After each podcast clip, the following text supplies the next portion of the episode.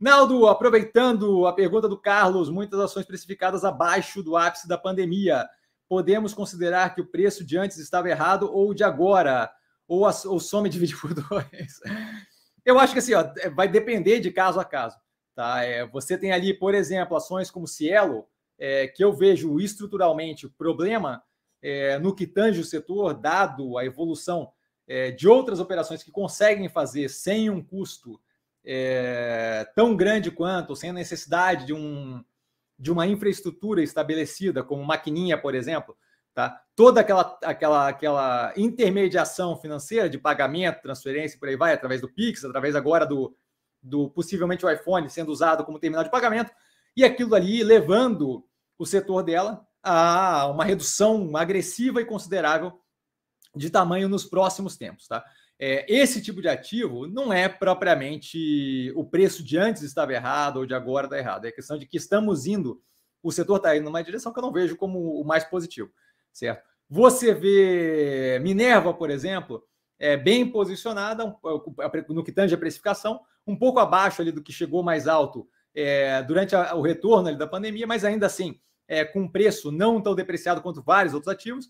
Ainda acho que o preço está deficitário agora.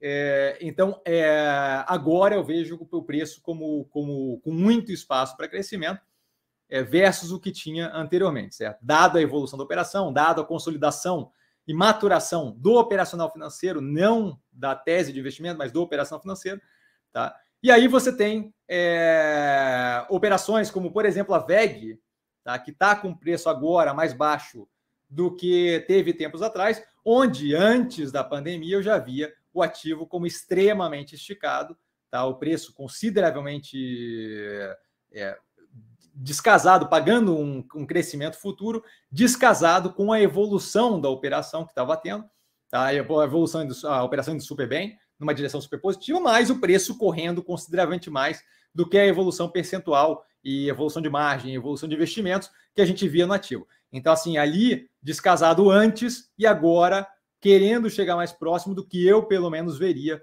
como plausível. Então, assim, esses três exemplos aí dão uma ideia do quanto é caso a caso que a gente olha o processo de precificação como um todo, justamente não tomando uma regra é, como definida para todos os ativos, dado que os ativos funcionam de forma diferente, são em setores diferentes, têm dinâmicas diferentes, operações diferentes, gestões diferentes, tá? De modo que não dá para avaliar tudo pela mesma régua, certo, Naldo?